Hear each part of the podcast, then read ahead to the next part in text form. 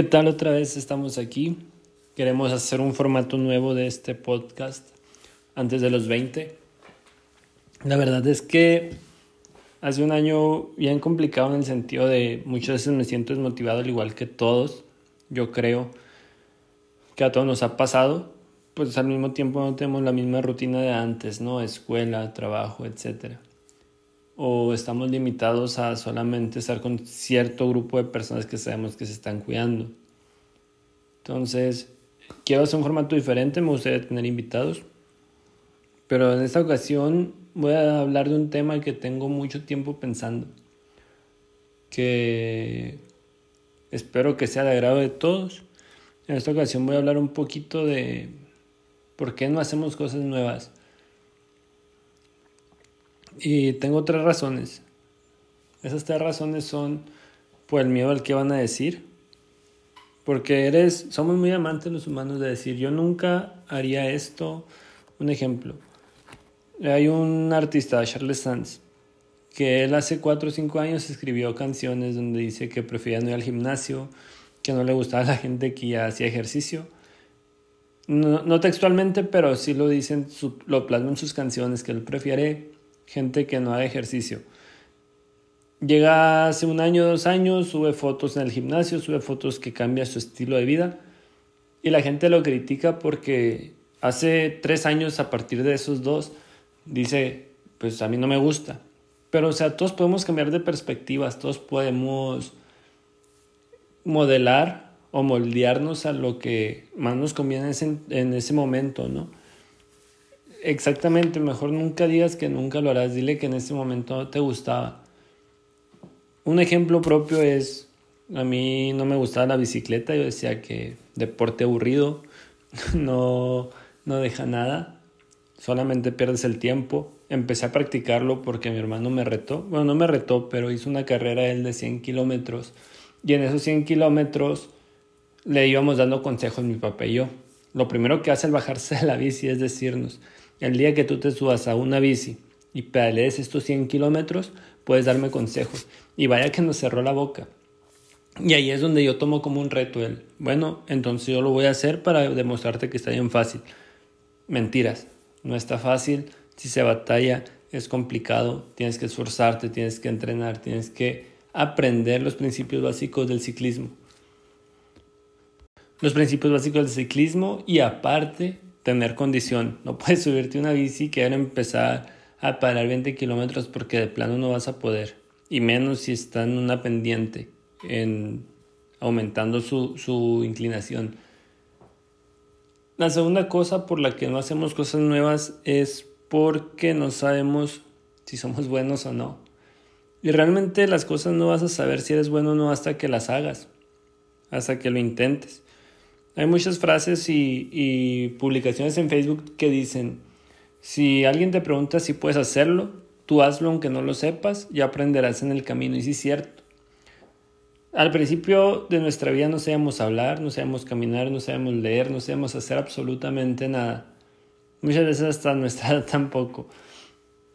Pero vamos aprendiendo, vamos desarrollando habilidades y poco a poco se van puliendo poco a poco se van haciendo no perfectas, sino se van haciendo mejor que antes.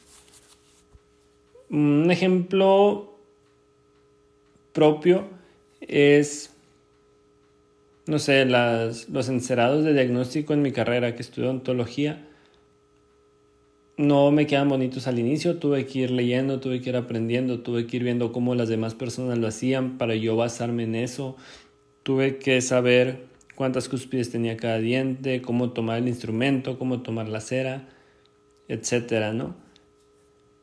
Es mejor ir intentando y fallando que quedarte con las ganas de hacer algo. De quedarte con, la, con el pensamiento de qué hubiera pasado. Aviéntate, arriesgate. Si no estás perdiendo dinero o el amor de alguien cercano, tú hazlo. La verdad que no hay mejor satisfacción que saber que lo diste todo y que te moriste en la raya y no dudando de tu potencial. Y la tercera cosa que yo veo por la cual no hacemos cosas distintas es por todo lo que podemos perder.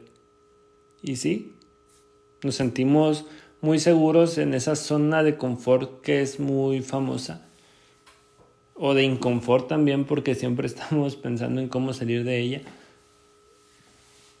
Y pensamos que ahí lo tenemos todo cuando realmente no sabemos qué va a pasar después de dar ese paso, de dar ese salto hacia el vacío, hacia nuestras metas, hacia nuestras convicciones. Realmente siempre hay alguien que te apoye. Siempre, no importa que no te hablen mucho, va a haber gente que comparta tu contenido, que compre tus productos, siempre va a haber gente que haga algo por ti.